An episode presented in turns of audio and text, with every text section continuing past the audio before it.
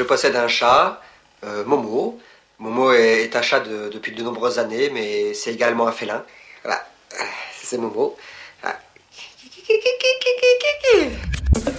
Voilà, Albert Dupontel dans Bernie en 1996.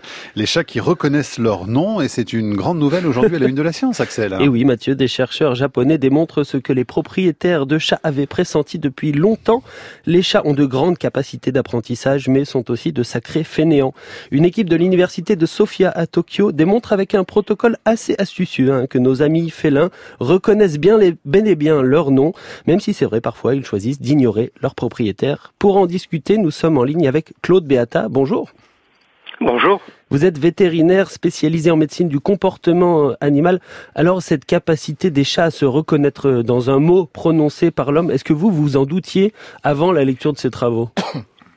Bien sûr, parce que je suis aussi propriétaire de chats et que bah j'écoute les propriétaires de chats et qu'ils savent tous que effectivement euh, euh, leur chat reconnaît leur nom. Euh, mais là, ça a été montré de façon très astucieuse. Hein. Mhm. en, quelques mots, ils ont montré premièrement que les comportements qu'il fallait vérifier pour voir si l'animal reconnaissait leur nom ou un autre mot d'ailleurs, c'était les comportements d'orientation d'oreille et de mouvement de la tête et non pas le comportement de venir ou de vocaliser parce que ça, ça arrive que chez moins de 10% des chats. Hein, donc ils, ils, ont bien identifié ça. Puis après, ils ont fait une expérience très très astucieuse où ils ont mélangé les noms des chats à des noms qui avaient la même longueur avec les mêmes accentuations.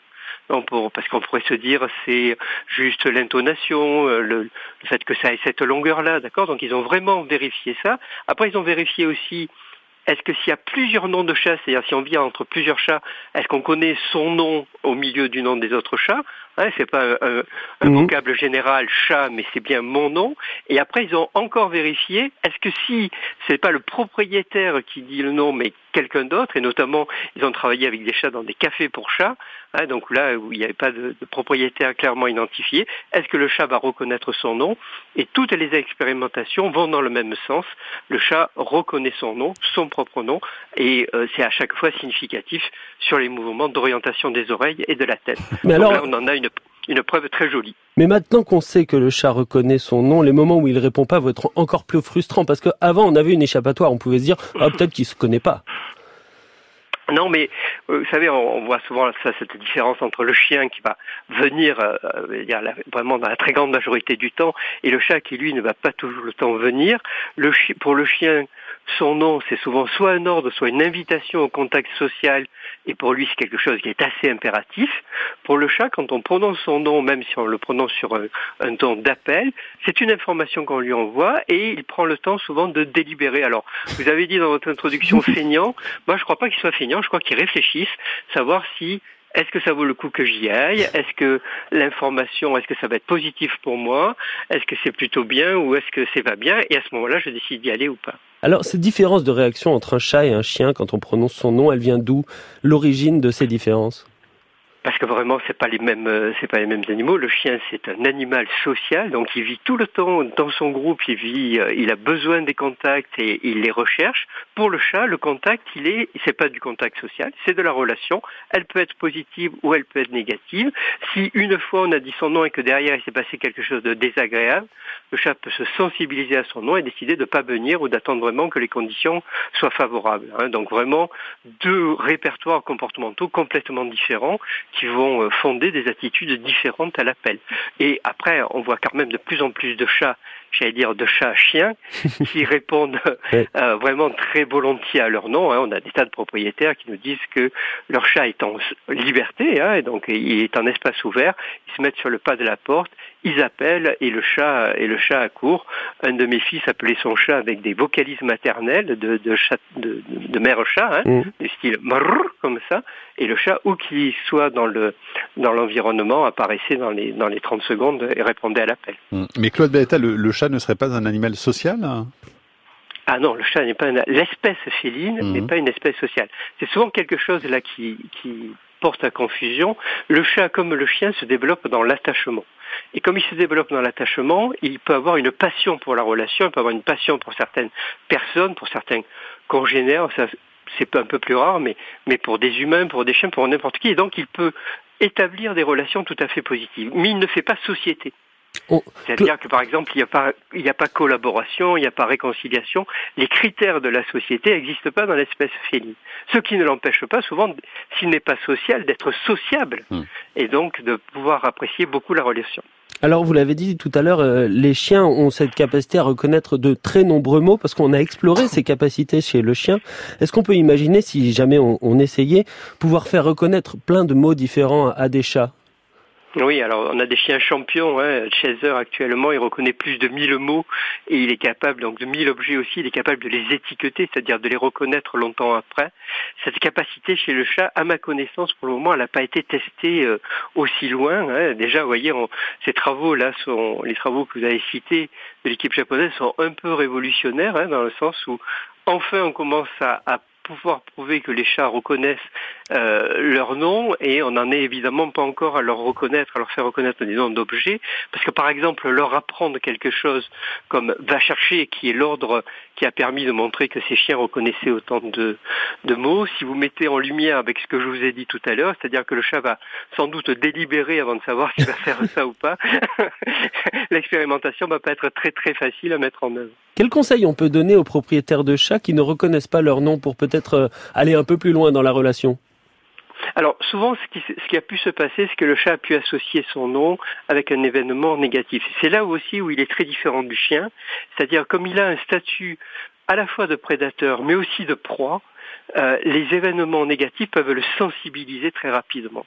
Et donc si une fois il s'est passé quelque chose de négatif associé au, nom, le nom risque de, devenir un signal euh, qui peut lui faire peur. Donc ça veut dire qu'avec un chaton, on fait très attention à toujours dire son nom dans des conditions très positives.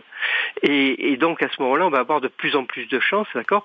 Le renforcement positif fonctionne très bien, l'éducation positive fonctionne très bien avec les chats. Euh, c'est ce qui fait que maintenant on fait de plus en plus de choses avec eux. Quand les principes d'éducation étaient très stricts et très punitifs, ben, malheureusement ça pouvait un peu marcher avec le chien et le cheval. Et heureusement maintenant c'est abandonné. Et avec les chats ça n'a jamais marché. Par contre à partir du moment où on récompense, qu'on associe au nom des friandises, du jeu, tout ce qui peut lui faire plaisir, à ce moment-là on a de grandes chances d'augmenter la réponse euh, à l'appel. Au final, euh, Claude Beata, les, choses sont mutuelles parce que le chat aussi a lui une gamme de vocalises que les humains comprennent très bien. Alors, les humains les comprennent et les scientifiques les comprennent mal. C'est-à-dire que les humains, l'humain qui vit avec le chat, généralement, au bout d'un moment, il a un dictionnaire mon chat, moi, qui marche pas mal, et il sait si le chat vocalise pour dire merci, par exemple. Hein. Je crois qu'on est nombreux dans ce cas à avoir des chats qui, quand euh, qui nous demandent de sortir ou de rentrer, quand on leur ouvre la porte, ils passent devant nous, l'accueil un peu en, en point d'interrogation, il y a une petite vocalise du style « ouais » qui veut dire, moi que j'entends comme merci, en tout cas, c'est positif. Voilà, et, et, à ce moment-là, souvent, il m'arrive de répondre à mes chats, je vais passer pour un idiot, mais tant pis, euh, de rien, hein, parce que voilà, on est. Et pour le chat, je pense que ça fait une séquence comportementale qui est euh, qui est satisfaisante et qui est euh, renforçante. Et donc évidemment, la fois d'après, ils vont encore plus vocaliser. Les chats peuvent vocaliser quand ils demandent de, la nourriture, quand ils demandent de l'attention. Et si ça fonctionne, et s'ils vivent avec un humain qui utilise lui-même beaucoup la parole, eh bien, ils vont utiliser de plus en plus les vocalises. Après, il faut bien dire aussi qu'il y a des races qui vocalisent beaucoup plus que d'autres. Les Siamois et tous les Orientaux vocalisent mm. beaucoup plus que les autres. Merci beaucoup Claude Beata pour euh, cet éclairage. Bonjour à vos chats et à vos fox terriers d'ailleurs en même temps. à très bientôt. Merci à vous. Axel, à demain. À demain, merci. Allez, en bref, dans le reste de l'actualité scientifique, la vaccination contre la rougeole désormais obligatoire à New York. En six mois, la ville a recensé plus de cas de rougeole que l'ensemble des États-Unis en 2016 pour répondre à la flambée en cours.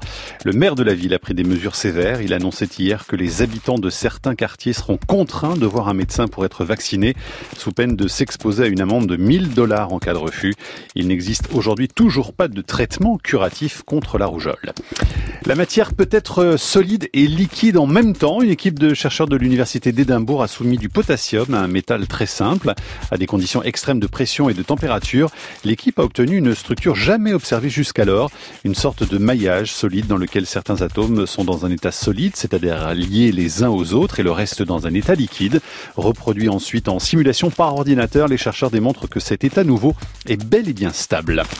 Et puis pour terminer, soyez, euh, soyez attentifs et sur le qui-vive, puisqu'après l'émission aujourd'hui, à 15h07 précisément. La première photo directe prise d'un trou noir sera dévoilée au monde entier. Des astronomes justement réunis sous le projet Event Horizon tenteront et tiendront des conférences de presse un peu partout sur la planète. L'émission d'ailleurs demain sera consacrée entièrement à cette publication imminente, mais n'hésitez pas à suivre notre page Facebook dans l'après-midi. Dès que la photo sera disponible de ce trou noir, nous la publierons pour le plaisir des yeux. Donc 15h07 tout à l'heure.